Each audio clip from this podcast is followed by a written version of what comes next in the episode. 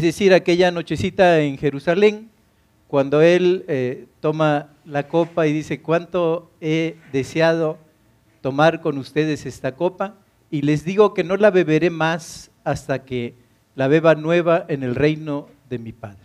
Eso es lo que nos cuenta Pablo en 1 Corintios 11 y tuvimos la celebración de la cena en esta mañana, llevada por nuestro pastor Ricardo Villanueva, y efectivamente nuestro, nuestro otro pastor, Claudio Noé Guerra, bueno, se encuentra en la iglesia bíblica Es Jesús, que tiene su sede en el puerto de Veracruz, compartiendo la palabra. Así es que a mí eh, me ha tocado en gracia el poder estar delante de ustedes en esta mañana, pero desde luego al escuchar el último canto, mírenlo allí, ¿no?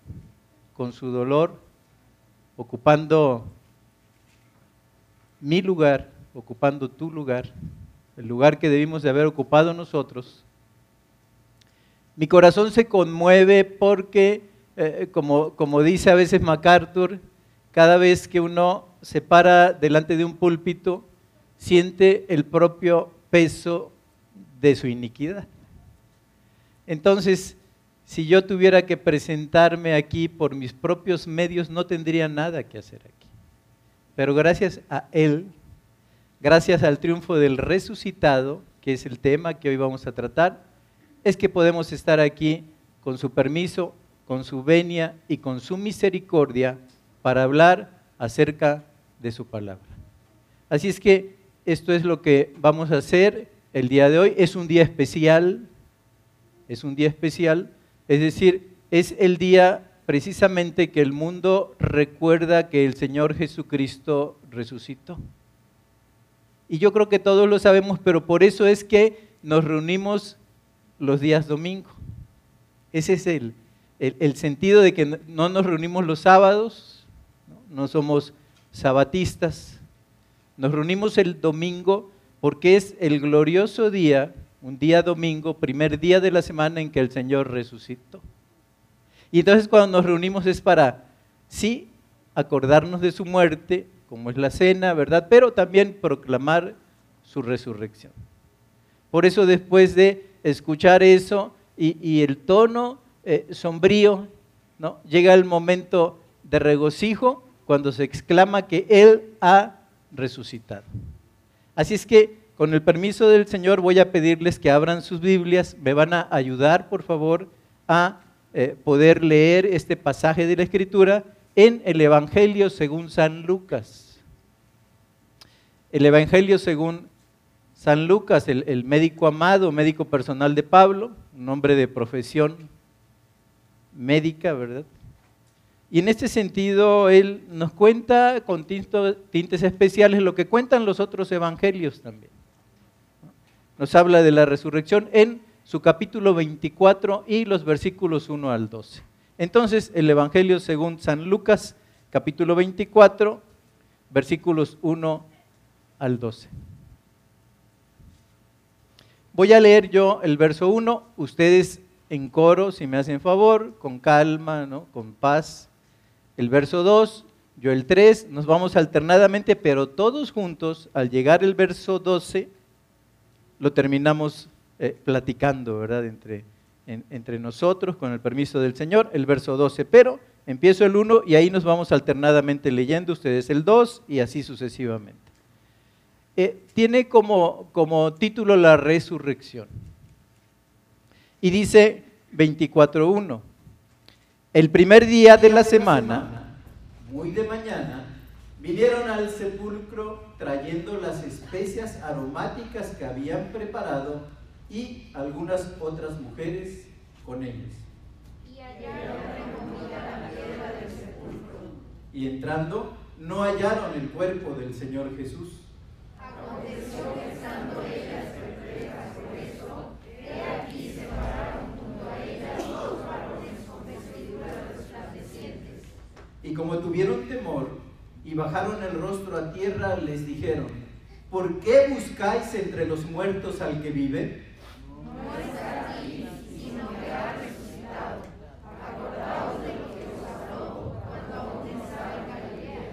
Diciendo, es necesario que el Hijo del Hombre sea entregado en manos de hombres pecadores y que sea crucificado y resucite al tercer día. Entonces ellas se acordaron de. Y volviendo del sepulcro, dieron nuevas de todas estas cosas a los once y a todos los demás.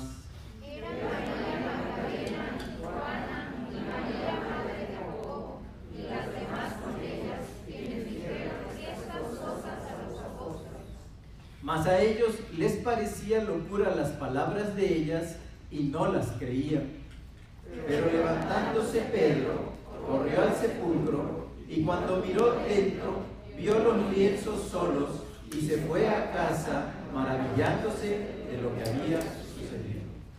Señor bendito, con los mismos ojos de sorpresa, con la misma mente que no alcanza a comprender lo grandioso de la manifestación de tu poder cuando resucitaste, cuando sueltos los dolores de la muerte, por cuanto no podías ser retenido por ella, tú resucitaste.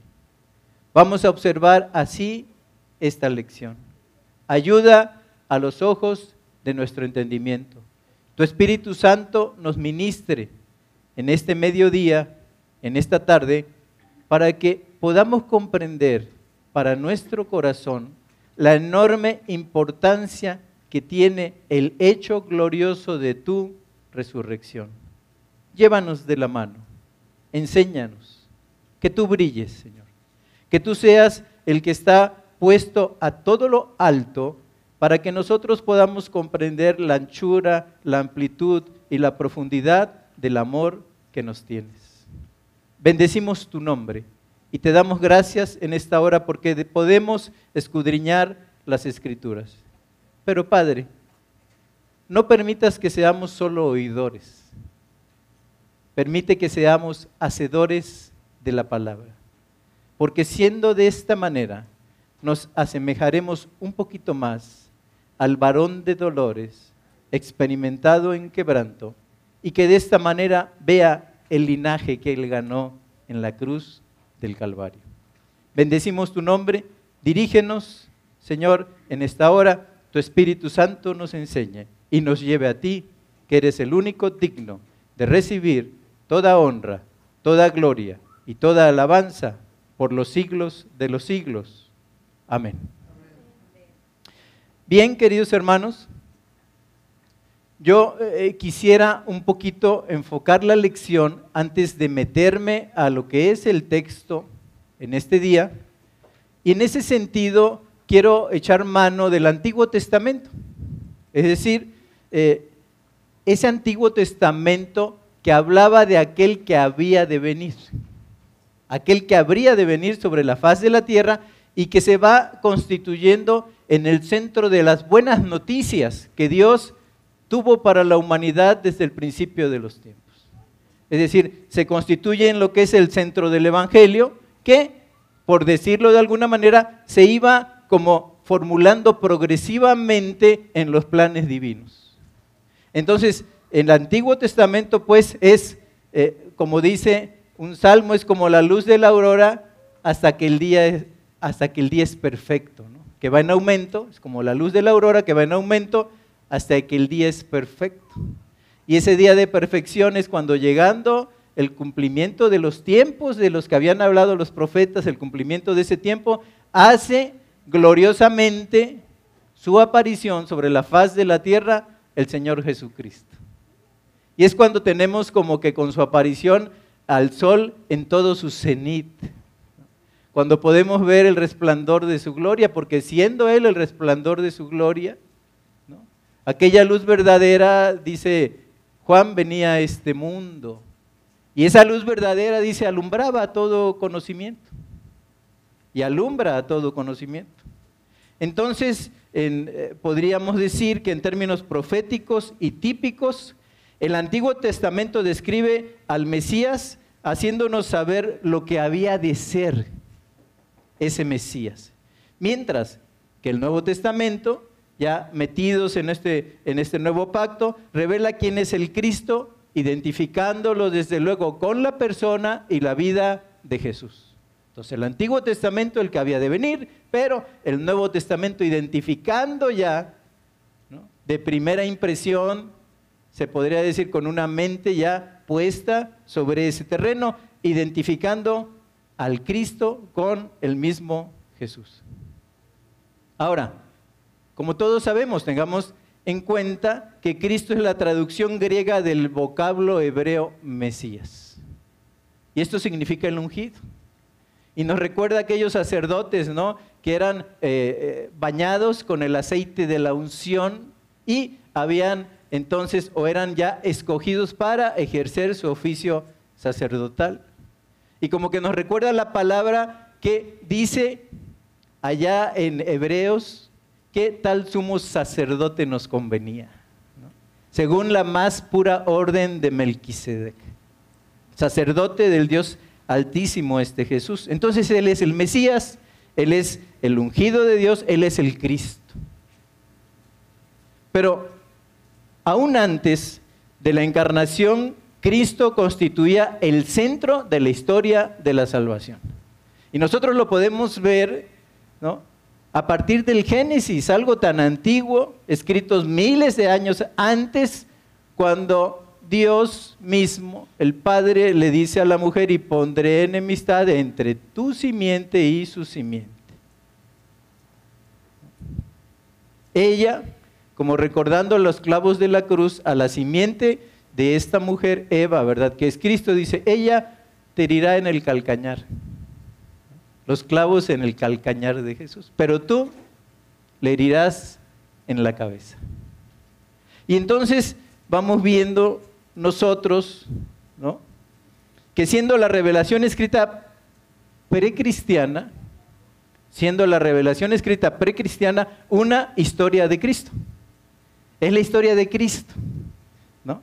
Y desde cierto punto de vista, yo podría decir que el Antiguo Testamento es una autopresentación de la persona que había de venir, el deseado de las naciones. Puesto que el mismo apóstol Pedro declara en Primera de Pedro 1:11 que el espíritu de Cristo inspiró a los profetas. Entonces era como como si Cristo, y así fue de hecho, estuviera diciéndole a los profetas a través de esa guía de su espíritu todo lo que habían de escribir acerca de Él, acerca de su misión, acerca de sus milagros, acerca de su declaración de dar libertad a los cautivos y a los que vivían en prisiones, la apertura de esas rejas de la prisión que significaba el pecado.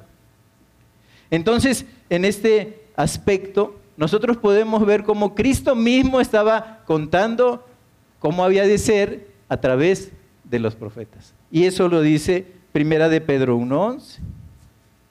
Pero ahora hay una cosa más que llama la atención. La última profecía mesiánica del Antiguo Testamento la encontramos en Malaquías 3.1. Y fíjense lo que dice el, último de los profetas del Antiguo Testamento acerca, ¿verdad?, de, de, esa época que venía sobre la faz de la tierra, esa época emocionante, esa época llena en el corazón de todo judío de preguntarse cuándo sería el tiempo de su gloriosa venida del Mesías.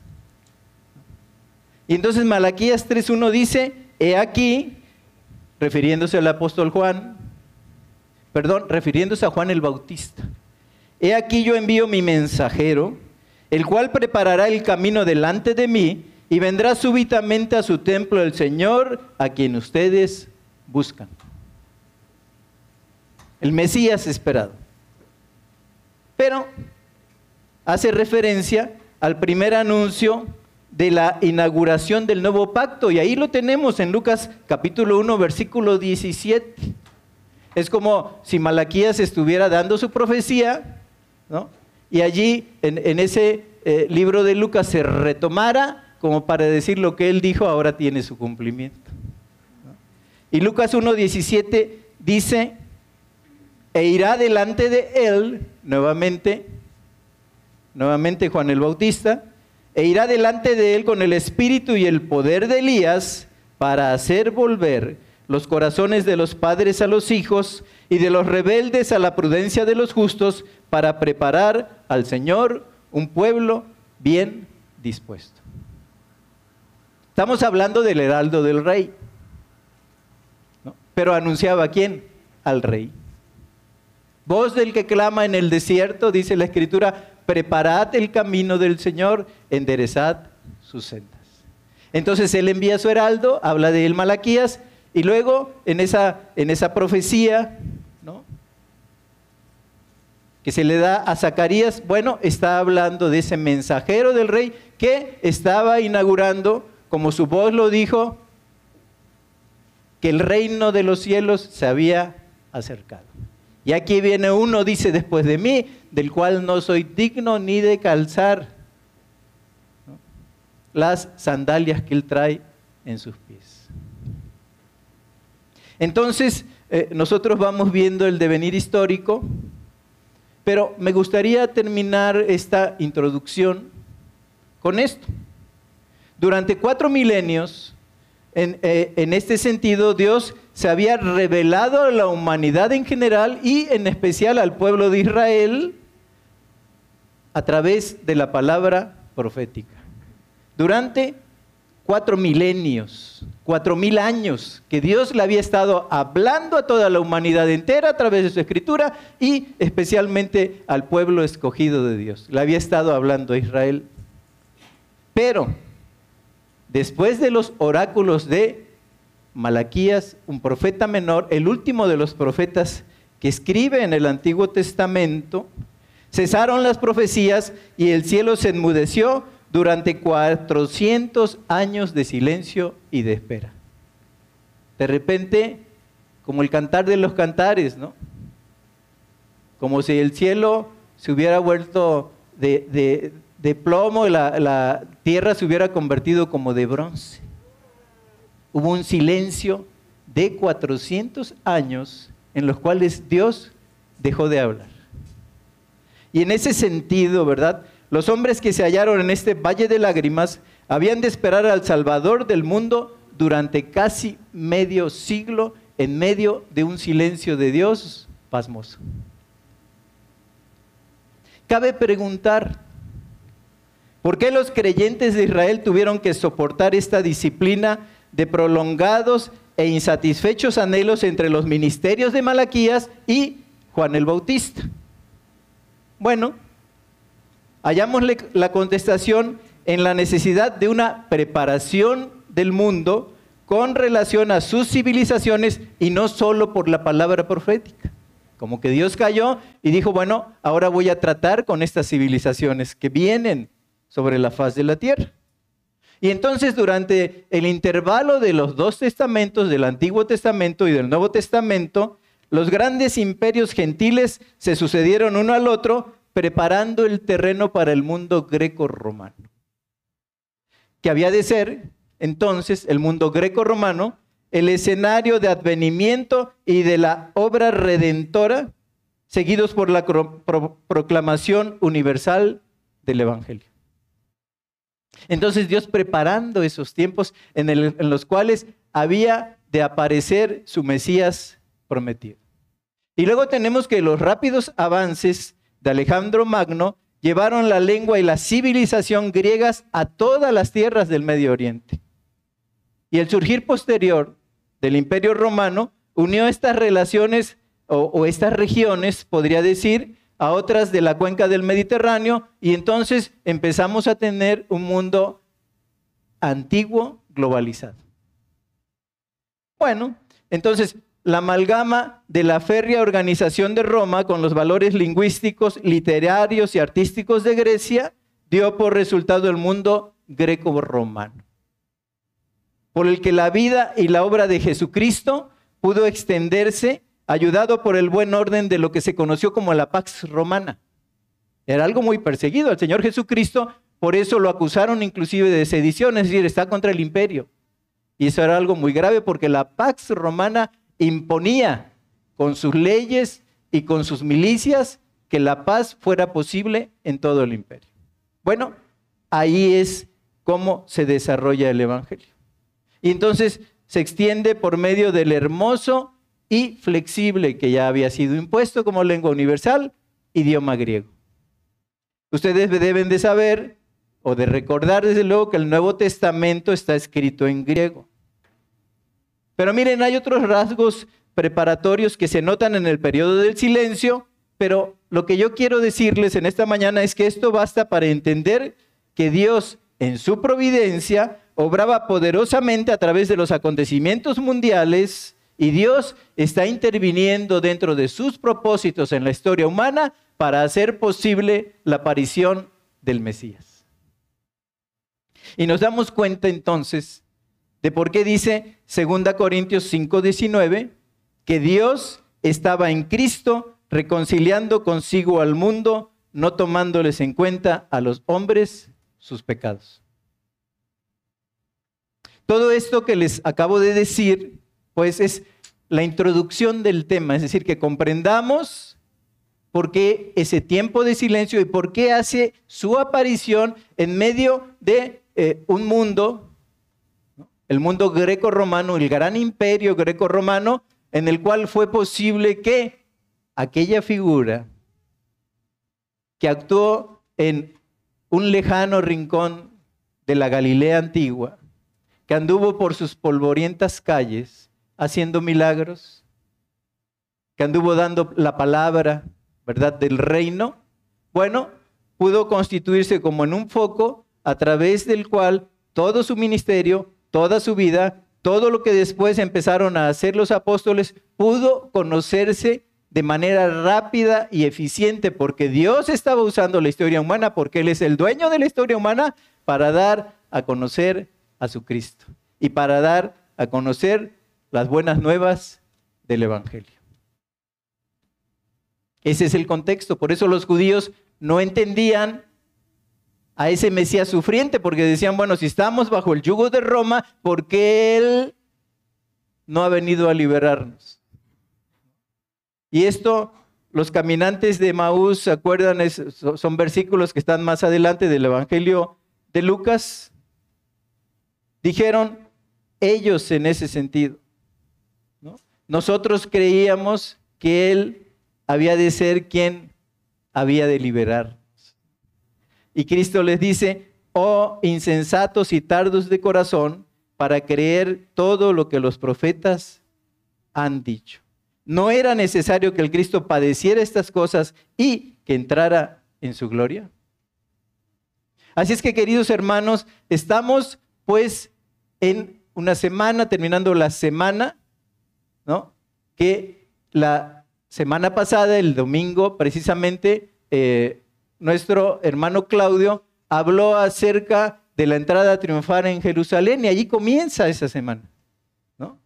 Y podemos recordar al profeta diciendo, aquí tu rey, ¿no? que entra montado sobre un pollino hijo de asna. Y él entra eh, en un pollino como el príncipe de paz. No volverá a ser así. Pero comenzamos la semana recordando la entrada triunfal en Jerusalén. Y los niños y las multitudes gritando, Osana al Hijo de David, bendito el que viene en el nombre del Señor. Ese fue el domingo de la semana pasada que recordamos, ¿no? Pero bueno, el lunes la semana de Cristo, ¿verdad? El lunes Él lleva a cabo la purificación del templo. Ahí lo tenemos en Marcos 11, 17. Y cuando Él, con la ira santa de Dios, que nos decía Ricardo, bueno, nosotros no vamos a conocer su ira porque es nuestro Padre, pero Cristo conoció la ira de Dios. Cuando exclamó, Dios mío, Dios mío, ¿por qué me has desamparado? Y Él lleva a cabo una purificación más del templo. Ahí en Marcos 11, 17 dice, mi casa será llamada casa de oración y ustedes la han hecho una cueva de ladrones. Se vendían las tórtolas y los palominos a, manera o a precios exorbitantes, pero además muchos de esos sacrificios venían defectuosos. Y el Señor purifica el templo el día lunes. Luego llega el día martes y Jesús tiene una controversia con los principales sacerdotes, los escribas y los ancianos. Y le preguntan allí en Marcos 11, 28, ¿con qué autoridad haces estas cosas? Y Jesús le responde estas preguntas. Bueno, yo se las voy a responder, pero les voy a hacer también una pregunta. Y les pregunta, ¿el bautismo de Juan era del cielo o era de los hombres? Y ellos pensaron, bueno, si le decimos del cielo, Cristo les hubiera dicho entonces, ¿y por qué no le obedecieron? ¿No? Pero ellos pensaron, bueno, y si decimos de la tierra, no, a él se le tiene como profeta. Y entonces le dicen, no, no te vamos a responder eso. Y entonces el Señor Jesús, con toda su gloria y autoridad, dice, entonces yo tampoco les voy a decir con qué autoridad hago esto. Bueno, eso sucede en este aspecto el día martes. Pero el miércoles Jesús va a Betania a visitar a Marta, a María y a Lázaro. ¿Se acuerdan? Un, lugar que estaba cerquita de Jerusalén, como unos seis kilómetros más o menos. Él va a visitar a sus amigos labriegos, pero dice Mateo 26, 7, estando en casa de Simón el leproso, vino a él una mujer con un vaso de alabastro de perfume de gran precio y lo derrama sobre la cabeza de él. Entonces los discípulos dicen, bueno, pero esto pudo haber, era, era de 300 denarios, ¿no? Era el salario de un año de un trabajador común. Dice, esto se pudo haber vendido y dárselo a los pobres, pero lo, lo decía en este aspecto, ¿verdad? Ese tesorero que había de traicionar finalmente a Jesús. Pero dice Jesús, a los pobres siempre los tendrán con ustedes. Esta mujer lo que ha hecho será recordado siempre, hoy lo estamos recordando en la historia, porque lo estaba ungiendo y lo estaba preparando para la muerte que se avecinaba. Pero llega el jueves y parece como que las notas santas, las notas divinas de lo que es la vida y la obra de Jesús van subiendo en tono. Como si fuera una sinfonía preciosa, celestial, que fuera en un constante creciendo, va increciendo. Y ese jueves nosotros vemos la última cena, cuando Él dispone en el aposento alto estar con los suyos, con los que le eran cercanos. Y les dice, cuánto he deseado tomar con vosotros esta copa. Y era tan importante para Él que les dijo, no la beberé más hasta que la beba nueva en el reino de mi Padre. Pero dijo cosas inquietantes, uno de ustedes me va a entregar. Y en realidad Él era entregado por la paga del pecado de todos nosotros. Pero había alguien que iba a actuar en ese sentido, identificándolo con un beso que tradicionalmente se, conoce cuando hay tradición, dice, me dio el beso de Judas. Y también dice, todos ustedes se escandalizarán de mí en esta noche. Y en ese aspecto le dice Pedro, no, si es necesario ir a la muerte, yo iré contigo. Pedro, Pedro, Satanás me ha pedido para zarandearte pero yo le he pedido al Padre para que tu fe no falte. Y antes de que el gallo cante dos veces, tú me habrás negado tres veces. Y se queda en el corazón de Pedro lo que le dice esta noche. Y lo vemos mezclando sus lágrimas a las puertas del pretorio con el rocío de la noche. Pero un día de pesca él vuelve a los rudimentos y al lenguaje de las olas y de los peces vuelve a pescar, no pesca nada, pero hay un hombre a la orilla que les dice, hijitos míos, tiren la red en otro sentido. Y hacen una gran pesca. Y ahí es cuando él le dice, el Señor que perdona todo, Pedro, me amas. Señor, tú sabes que te amo. Pedro, me amas. Y luego cambia Pedro, me quieres, apacienta mis ovejas y él siente el abrazo amoroso de su Señor para llamarlo a volver al ministerio que él le había dado y que era irrenunciable. Bueno, todo eso se va dando en la noche de la cena. Y entonces cambia en el sentido del Antiguo Testamento porque estaban celebrando la Pascua y ese día hay un cambio dentro de los planes cósmicos de Dios y se instituye la Santa Cena, una de las dos grandes ordenanzas, tener la Cena del Señor y ser bautizado. Son las ordenanzas que nos acompañan. Bueno, aquella nochecita en Jerusalén con los suyos, Él tiene esos momentos de santidad y de comunión con los suyos, mismos que disfrutamos hace rato al pasar, ¿verdad? O al recordar en esta fiesta de dolor lo que le costó al Señor Jesús nuestra salvación. Bueno, también es el día de Getsemaní. ¿Se acuerdan? Que les dice a sus discípulos, mi espíritu está muy triste, acompáñenme para que velen conmigo las vigilias. Pero ellos cargando, cargados de sueño se duermen y ya no alcanzan a ver la enorme lucha que se estaba avecinando con todas las fuerzas del infierno, eh, tratando de presionar al Hijo de Dios, ¿no? Pero sobre todo él, viendo que la voluntad del Padre era que fuera a la cruz del Calvario, le dice, Padre, si es posible, pase de mí esta copa, pero no se haga mi voluntad, sino la tuya. Y entonces allí en el Getsemaní, cuando él estaba orando por ti y estaba orando por mí, dice que era tal el sufrimiento de lo que se avecinaba que su sudor empezó a ser saliendo de su piel como grandes gotas de sangre, un fenómeno sobrenatural, pero que todavía se da en las personas que pueden estar sufriendo con mucha intensidad. El que salga sangre por los poros. Entonces ese, ese jueves especial, ¿no? Es la última cena, es el Getsemaní, es la traición de Judas y es el arresto de Jesús. ¿Se acuerdan cuando preguntan por él? Dice, yo soy. Y es como si Moisés hubiera dicho, bueno, si me preguntan quién, le dices, ¿quién me envía? Tú les vas a decir, yo soy, me envía, el eterno yo soy.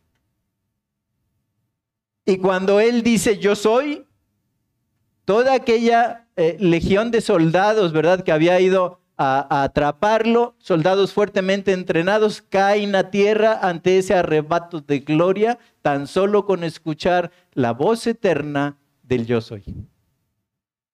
Eso sucedió esa noche, pero allí lo arrestan. Y entonces para el viernes viene el juicio, se lleva a cabo en él un juicio religioso, se lleva a cabo un juicio civil, se lleva a cabo en él un juicio político y posteriormente viene el momento de la crucifixión. Vienen esas seis, seis horas de un viernes en el cual estaba en juego nuestra salvación. Y yo recuerdo un viejo canto, ¿no? Antiguamente lo cantaba, que decía, podía llamar miles de ángeles y del martirio así escapar. Pero él murió, cantábamos luego, en mi lugar decidió quedarse allí. Y todo esto había ya hecho que hubiera señales en la tierra, hubo un gran terremoto, hubo también señales en el templo, el, el velo del templo se rasga en dos, pero no lo hace como si hubiera sido desde la tierra, se rasga de arriba hacia abajo y nos abre el camino nuevo y vivo en ese viernes en el cual el mundo estaba convulsionado, se estaban viviendo las, las vigilias de una noche de tormento interminable en la persona del Señor Jesucristo que lo lleva a exclamar, Dios mío, Dios mío, ¿por qué me has desamparado? Pero por su llaga fuimos nosotros sanados. Y cuando Él hable, abre ese, ese, ese velo ¿no? que separaba el lugar santo del lugar santísimo, que el sacerdote podía entrar solo una vez al año y eso con campanas para que hiciera ruido y si dejaban de oír las campanas le ataban un lazo para sacar el cuerpo muerto de ese sacerdote que no había sido hallado digno por nuestro santo Dios. Pero él abre y nos da el camino nuevo y vivo y ahora tenemos nosotros por ese camino que él abrió, por ese, ese rasgar de ese velo, tenemos la confianza de entrar en el lugar santísimo cada mañana que tú te levantas, que te pones de rodillas y que oras a Él. Y una cosa asombrosa también que maneja el Evangelio dice que muchos santos de la antigüedad fueron vistos en Jerusalén. Algo estaba pasando también en el sitio donde los hombres iban, ¿no? Y parece que se estaba viviendo un reacomodo acerca de la disposición de esas almas. Y dice que después de su resurrección, muchos santos de la antigüedad fueron vistos, vivos, y se les reconoció en las calles de Jerusalén. O sea, fue un viernes que en un momento dado, si uno viendo esas notas altas que se alcanzan dentro de lo dispuesto para la historia humana, para la raza humana de Dios, uno podría decir, bueno, aquí ha terminado todo, tenemos suficiente materia como para poder hablar y alabar y bendecir su santo nombre por los siglos de los siglos como es. Y viene el sábado. Jesús en la tumba. Eh, la gente le llama, eh, o la tradición le llama el sábado de gloria. Jesús está en la tumba donde los fariseos van ante Pilato. Ahí dice Mateo 27, 66 a pedir una guardia, van ellos y sellan la tumba. Le ponen un sello. Se cree que le ponen también un lazo para que fuera imposible de abrir esa tumba, pero les recuerdo que esa piedra que se deslizaba en la entrada no, no se hacía en un terreno plano. O sea, de, hecho tenía una, una eh, se podría decir como que una caída en la tierra, en lo que escarbaban, y esa piedra cuando se empujaba caía en una ladera, caía en una zanja, y allí, como si fuera un yugo, una parte de la piedra sellaba completamente la tumba. Bueno, ese día él la pasa allí. Ese sábado el Señor Jesucristo está en la tumba, ¿no? Y los fariseos piden una guardia especial para él. Pero al otro día, para el domingo entramos en el tema de hoy. El tema se llama el triunfo del resucitado, porque la resurrección que hoy vamos a ver no es un simple milagro aislado, sino el pináculo de la obra redentora de Dios para la raza humana. Nada más ni nada menos. Todo eso que habían anunciado los profetas todo aquello que Cristo había venido diciendo que le era necesario padecer mucho de las manos de los escribas y los fariseos, ahora tenía su perfecto cumplimiento porque el Señor mismo resucitó. Ya había pasado ese tiempo y ahora entramos, ¿verdad?, a este domingo de gloria en el cual el Señor resucitó. Y dice Lucas 24, 1. El primer día de la semana, muy de mañana, vinieron al sepulcro trayendo las especias aromáticas que habían preparado y algunas otras mujeres con él. Muy de mañana, dice. Muy de mañana. Las mujeres se dirigieron al sepulcro llevando, dice la escritura, según las costumbres judías, especies aromáticas para hacer como un embalsamiento o embalsamamiento de el cuerpo de Jesús. Pero aquí surge una pregunta. ¿Cómo esperaban ellas llegar a su cuerpo? ¿No sabían acaso que la entrada del sepulcro estaba sellada por una enorme piedra? ¿Acaso no lo sabían? Bueno, la escritura no nos da la respuesta, pero todo lo que sabemos es que le amaban profundamente. Pero miren una cosa que llama la atención. El amor de ellas es madrugador. Y si nosotros las imitáramos y viéramos ese ejemplo de ir a buscar al resucitado los domingos por la mañana, yo nunca llegaría tarde a la congregación, si lo pensamos. Porque aún hay un proverbio que dice, ¿no? Proverbios 8:17.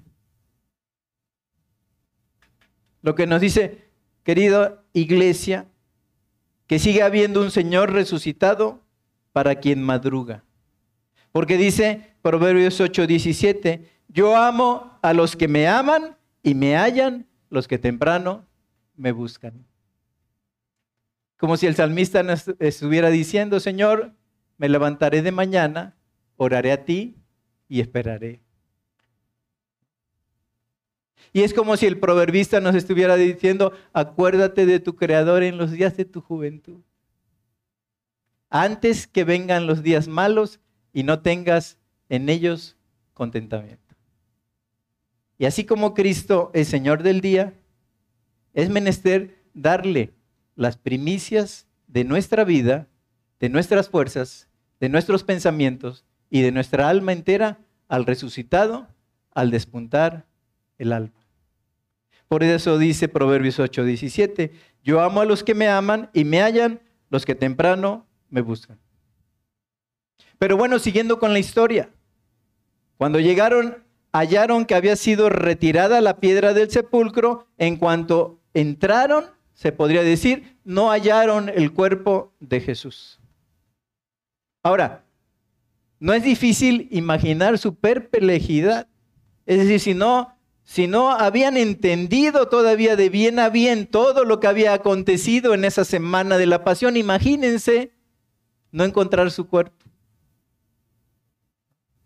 Las mujeres estaban perplejas.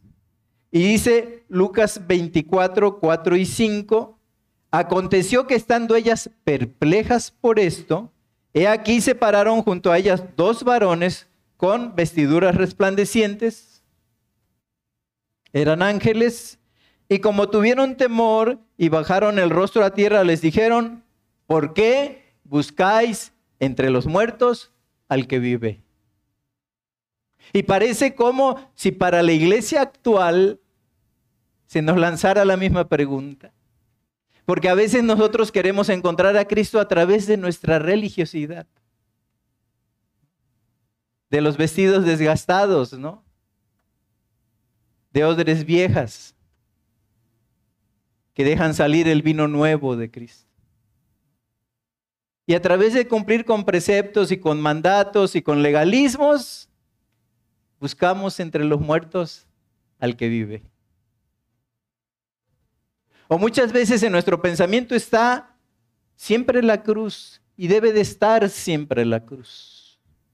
Pero cuando Él dijo que todas las veces que comieres este pan, lo que celebramos y bebieres esta copa, la muerte del Señor anunciáis, pero hasta que Él venga. No nos quedamos solo con el crucificado.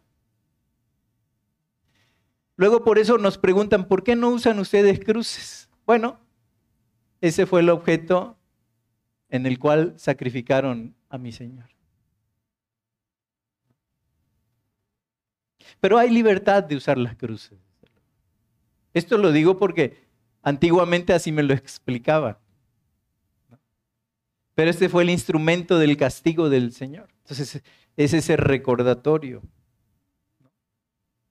Y nosotros buscamos pues aún entre los muertos al que vive, cuando nuestra vida en un momento dado no logra trascender y no nos impulsa a ser adoradores que le adoren en espíritu y en verdad, y que viven y sueñan y hacen su vida para darle la gloria a Él que se lo merece. Que fue el mismo que dijo, vosotros sois la sal de la tierra que detiene la corrupción y vosotros sois la luz del mundo que está alumbrando en un mundo que vive en plenas tinieblas. Entonces, en medio de estas largas vigilias de la noche que vivimos y en el cual estamos esperando el regreso del Señor, debemos de buscar o no debemos de buscar entre los muertos al que vive. Porque Él nos llamó para una esperanza viva. Y eso debe de trascender en nuestros corazones y nuestras vidas para que logremos de ser o ser la clase de hijos y de hijas que Él espera que seamos, que seamos sus servidores, que seamos sus siervos y que a través de esto compartamos, como nos decía Ricardo, las enormes riquezas de gloria que hay en el resucitado, porque Él es suficiente para nosotros. Eso, si no estamos buscando entre los muertos al que vive, nos debía de llevar a hablar del resucitado a la mayor cantidad de gente que podemos hablarle. Entonces, en este sentido, sí, entiendo la escritura. A veces tendemos a buscar como si fuera una leyenda urbana, ¿no?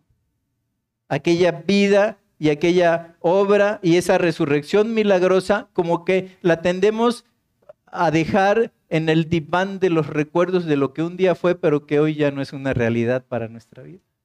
Y no es así, porque Cristo vive. Él está vivo. Y en ese sentido, ¿verdad? Les decía que mientras estas mujeres, volviendo al punto, trataban de comprender aquello, dos varones le dijeron, ¿por qué buscáis entre los muertos al que vive? Y vemos Lucas capítulo 24, versos 6 y 7. No está aquí, sino que ha resucitado. Acordaos de lo que os habló cuando aún estaba en Galilea, diciendo, es necesario que el Hijo del Hombre sea entregado en manos de hombres pecadores y que sea crucificado y resucite al tercer día. Quiero enfocarme en esto era necesario que resucitara al tercer día. Quiero enfocarme en la resurrección de Cristo, porque este es el centro de la fe cristiana. Hay muchas personas en el día de hoy que ven la vida venidera como algo que se relaciona con el alma. Esa es la filosofía. De acuerdo con la filosofía, el alma es la persona real aprisionada en el cuerpo físico y cuando llega la muerte, entonces esa alma queda liberada. Como que es un paso eh, de, de, un estado a otro, pero en el cual se despoja el cuerpo y lo único que se preserva es el alma. Únicamente. Pero con Jesús aprendemos y vemos que cuerpo y alma se unifican en Él después de la resurrección. ¿Por qué digo esto? Miren Lucas 24, 36 al 43. Lucas 24, 36 al 43. Dice con el título Jesús se aparece a los discípulos. Mientras ellos aún hablaban de estas cosas, Jesús se puso en medio de ellos y les dijo, paz a vosotros. Entonces, espantados y atemorizados, pensaban que veían espíritu.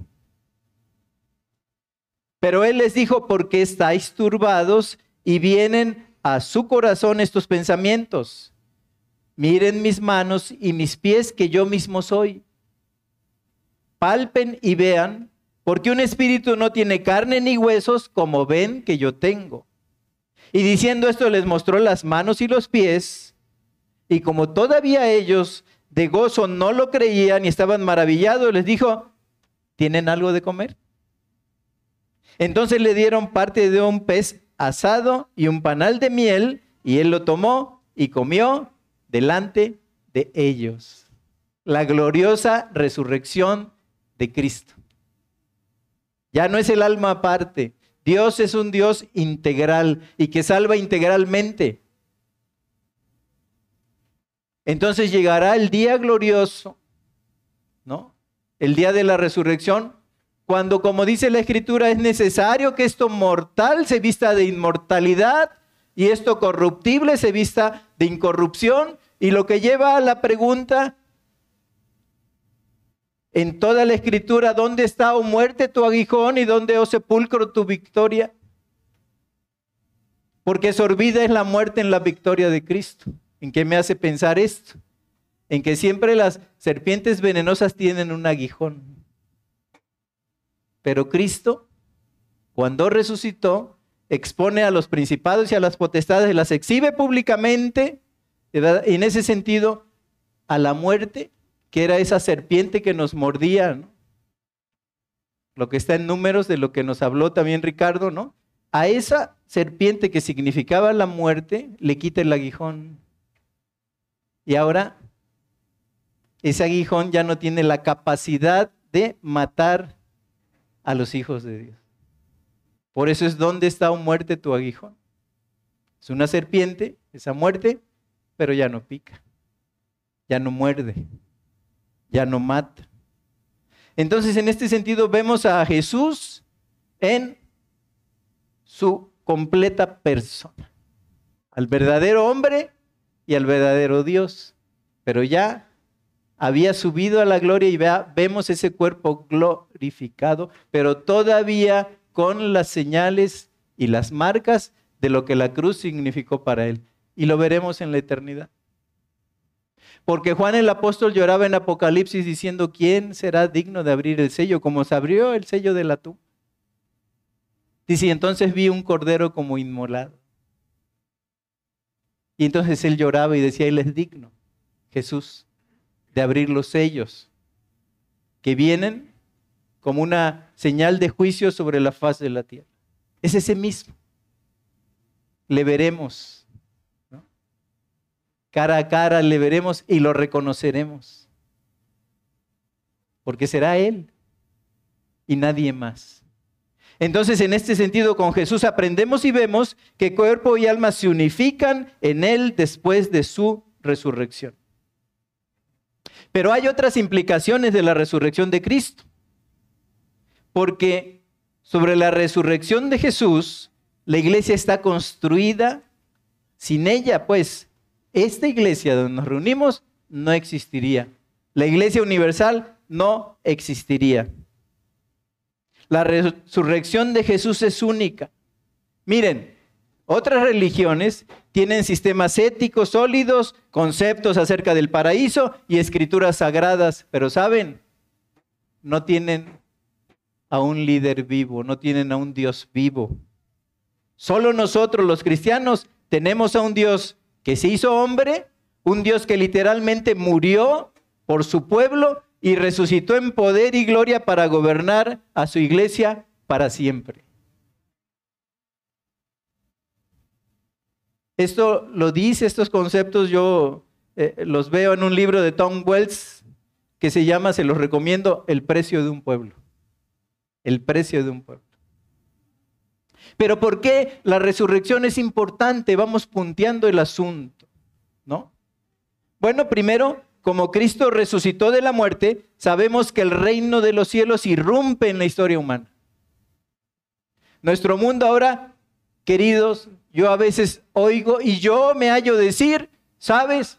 Eh, este mundo está tan difícil que ya yo deseo que Cristo regrese a reinar sobre la faz de la tierra para que nos libere de este sufrimiento, de este valle de lágrimas en el cual vivimos. Pero queridos hermanos, para nosotros el mundo, para sus hijos, para sus escogidos, para sus santos y fieles. El mundo no se dirige a la perdición.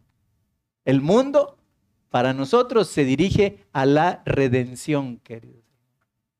Alegrémonos con estas palabras, porque habrá entonces, ¿verdad? Por el triunfo del crucificado, cielos nuevos y tierra nueva. Entonces este mundo no, no, no se dirige a la perdición. Para los hijos de Dios vamos hacia la redención gloriosa que el Hijo de Dios ganó a través de su sangre. Y entonces ha visto linaje, ha visto mucho pueblo y un día vendrá como rey de reyes, señor de señores, montado en un caballo blanco, saliendo, ¿verdad? Conquistando y para conquistar. Así es que nosotros vamos hacia la redención. Así lo dice la escritura. Entonces el poder de Dios está empeñado en destruir el pecado y en crear vidas nuevas, preparándolas para la segunda venida de Cristo sobre la faz de la tierra. Miren lo que dice Primera de Corintios 15, 20 y 22. Primera de Corintios 15, 20 y 22 es una cosa más, una segunda cosa de lo que tiene que ver con la resurrección. Primera Corintios 15, 20 al 22, mas ahora Cristo ha resucitado de los muertos, primicia de los que durmieron es hecho. porque por cuanto la muerte entró por un hombre, también por un hombre entró la resurrección de los muertos. Porque en cuanto la porque así como en Adán todos mueren, también en Cristo todos seremos vivificados. Nosotros también resucitaremos para vivir por siempre con Cristo. Y así, tal como somos en nuestros cuerpos. Estaremos glorificados, pero nos reconoceremos como personas, como hijos de Dios. Pero tercero, la resurrección da autoridad al testimonio de la iglesia en el mundo. Porque si no, seríamos eh, dignos de que otros tuvieran que ocupar su misericordia para condolerse de nosotros. Puede ser, porque digo que la resurrección da autoridad al testimonio de la iglesia en el mundo entero, porque puede ser un Pedro en el día del Pentecostés, ¿se acuerdan? Cuando se habían reunido. Se habían reunido miles de personas. Y entonces se da lugar al primer discurso del pueblo. Pero ya habían visto cómo el Espíritu se repartía como grandes lenguas de fuego y muchos estaban hablando en sus propias lenguas, pontos, medas, elamit, todos oían el Evangelio de acuerdo a su propia lengua. Y entonces Pedro, puesto en pie, da el primer discurso que conocemos de él. Y ahí nos dice en Hechos 2, versículos 32 y 33, a este Jesús resucitó Dios, de lo cual todos nosotros somos testigos. Así que, exaltado por la diestra de Dios y habiendo recibido del Padre la promesa del Espíritu Santo, ha derramado que ustedes ven y oyen. Y allí Hechos 2.36 eh, continúa diciendo, sepa pues ciertísimamente toda la casa de Israel que este Jesús, a quien ustedes crucificaron, Dios le ha hecho Señor y Cristo. Y ahora está sentado a la diestra del Padre. Y es el Rey de Reyes y Señor de Señores. Y ellos se compunjan de corazón, ¿qué haremos? Arrepiéntanse de sus pecados y con ese poder del resucitado, con ese poder del Evangelio, se ganan, ¿verdad?, para la causa de Cristo tres mil personas. En ese momento. Tres mil personas por ese discurso que está fundamentado seriamente y tiene sus bases más firmes y más sólidas, a partir de que había sido el testimonio del cielo que al haber resucitado Jesucristo, entonces ha sido nombrado Señor y Cristo. Pero puede ser también un discurso de Pablo. ¿Se acuerdan? Estaba esperando allí en, Grecia, estaba esperando a Silas y dice que su espíritu se enardecía al ver la idolatría de la gente. Había tantos templos, tantos, lugares de, de culto, ¿no? Parece, parece la época moderna como días tiene el año. Ustedes han de saber que existe una ciudad aquí, muy cerca de aquí, en Cholula, Puebla, que tiene un día o, una iglesia por día. O sea, si tú quieres eh, visitar una iglesia por día para conocerla y todo eso, ¿no? Tiene 365 iglesias Cholula. Te puedes pasar el año visitando. Bueno, así eran los atenienses. Y dice que el espíritu de Pablo se enardecía al ver la idolatría. Y ellos estaban interesados en todo aquello que fuera novedad. Y entonces lo invitan, dice, parece que es predicador de nuevos dioses. Lo vamos a llevar al Areópago para que nos hable acerca de esos dioses que, que ellos hablan y sepamos que es toda esta charlatanería, ¿no? Así es la palabra que se traduce, de la que él nos está hablando. Lo tomaban como un charlatán. ¿No? Entonces, guiado por el Espíritu de Dios, se levanta Pablo, allí en Hechos capítulo 17, ¿no? Y dice, miren, viniendo yo para acá, vi un templo que decía al Dios no conocido. De ese Dios les vengo a hablar. al quien sin conocer ustedes, ustedes le adoran y le presentan sacrificios. Porque ese templo había sido puesto por si existía un Dios del cual no se acordaban, y ese era Jesucristo, ¿verdad?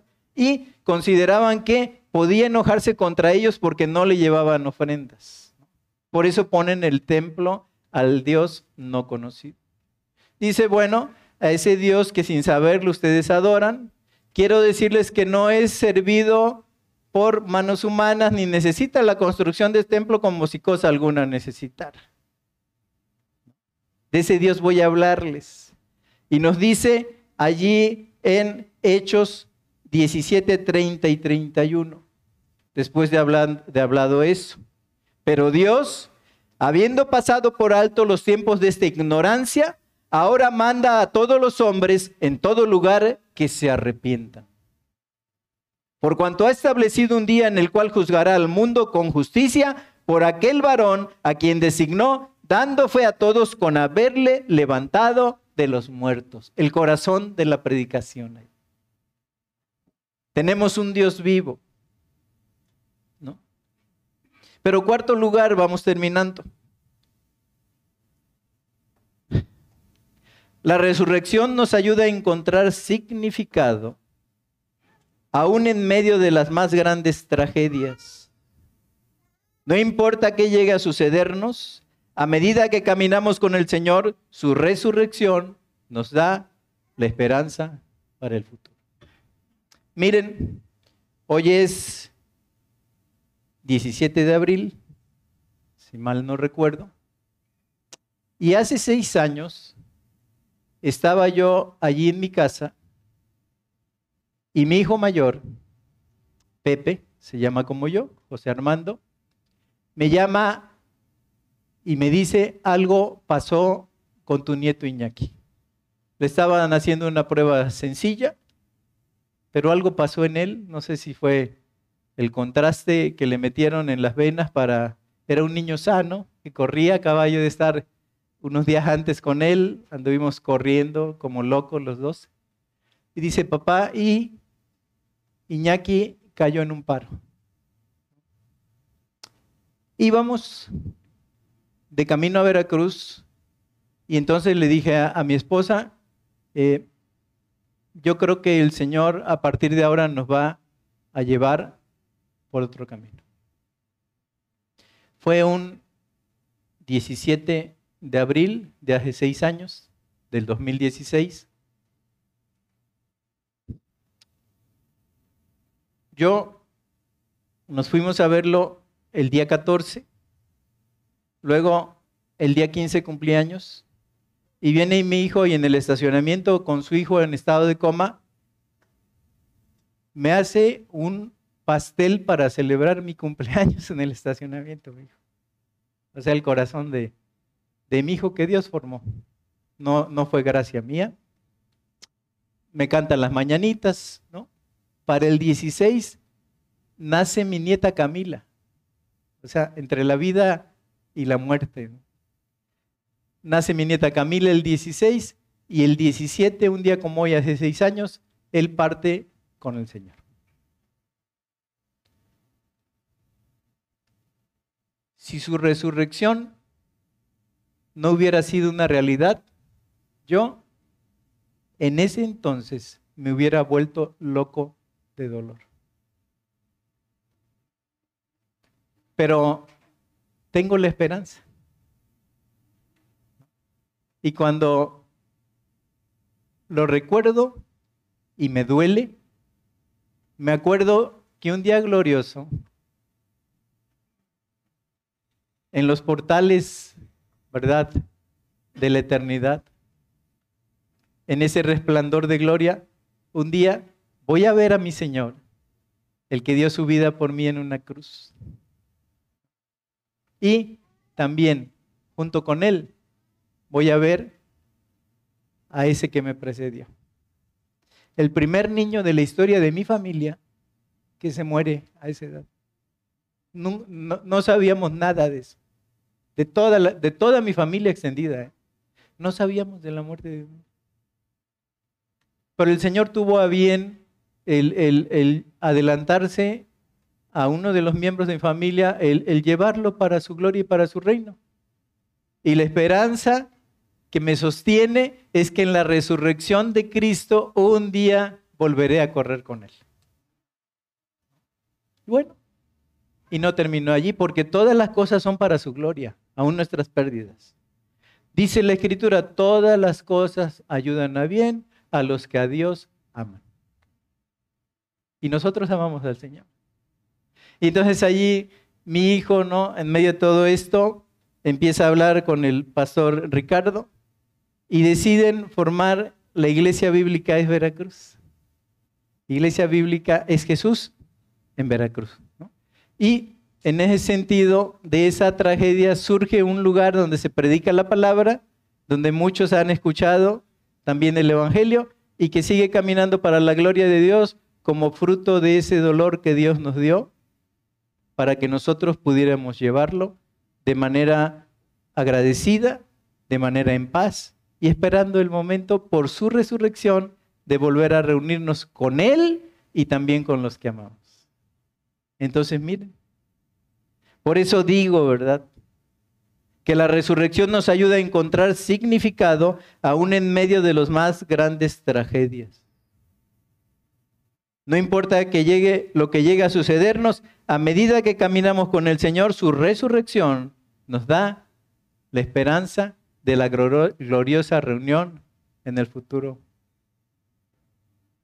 Volveremos a ver a las hermanas, a los hermanos, a los padres, a los hijos, a los primos, a los amigos que se nos adelantaron. Y entonces, como dice el Salmo, nuestra boca se llenará de risa. Y seremos los que sueñan y diremos cuán grandes cosas ha hecho el Señor en medio de nosotros y estamos contentos. Quinto lugar, la resurrección nos asegura que Cristo vive y gobierna su reino. Él no es una leyenda, él realmente vive, nuestro Salvador vive, ninguna religión lo puede decir. Hace años un viejo predicador argentino de nombre Mario Mulki nos contaba que por su conocimiento bíblico que Dios le había dado, él llevaba viajes a la Tierra Santa, es decir, eh, la gente se comunicaba con él, pagaba su pasaje, su barco, etc. Y dice, bueno, entonces yo dentro del tour, un día vamos a la tumba de David. Dice, y allí están las ofrendas en medio de la, de la bandera, ¿verdad? De la estrella de David, las ofrendas de todas las naciones del mundo honrando a ese rey, que fue el arquetipo de la gloria de Israel, porque a Jesús le decían, Osana al hijo de David.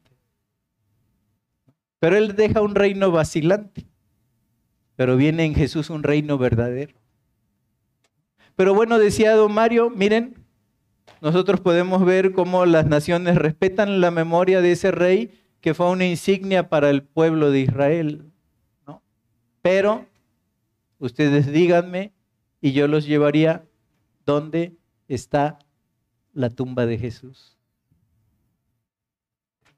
Uno más grande que David. Porque David decía, veía yo eh, al Señor decir a mi Señor, siéntate a mi diestra. Entonces, en ese sentido, él, su tumba está desocupada. Su tumba está vacía, porque él resucitó. Y entonces podemos unirnos, queridos hermanos, a Job, diciendo allí en el capítulo 19, versículos 25 al 27, podemos recordar a Job después de haber sentido que la mano de Dios se posaba sobre su vida, después de estarse rascando con una teja, después de estar clamando, ¿verdad? Para que el Señor lo reivindicara, lo podemos decir cuando el Señor se le muestra en toda su gloria, en Job 19, 25 al 27, yo sé que mi redentor vive y al fin se levantará sobre el polvo. Y después de esta deshecha, después de deshecha esta mi piel, en mi carne, he de ver a Dios, al cual veré por mí mismo. Y mis ojos lo verán y no otro, aunque mi corazón desfallece dentro de mí. Queridos hermanos, ahí está el resucitado. Ahí está para la iglesia. Ahí está para ti y para mí. Y nunca sientas por ese triunfo que algo se ha perdido aún en medio de las luchas y del tráfago por la vida. Porque Él vive. Y todo esto, sea como sea, un día será como una sombra, como una nube que desaparece. Como la flor del campo que de mañana es y para la tarde ya no existe. Y entonces le veremos. Entonces le veremos. Es el triunfo del resucitado. Que sea una realidad en tu vida. Que sea un cambio en tu mente. Que sea un llamado a la acción. Que sea un llamado al servicio. Porque un día, pronto, escucharemos la final trompeta porque se, tocará trompeta. Y los muertos en Cristo resucitarán primero.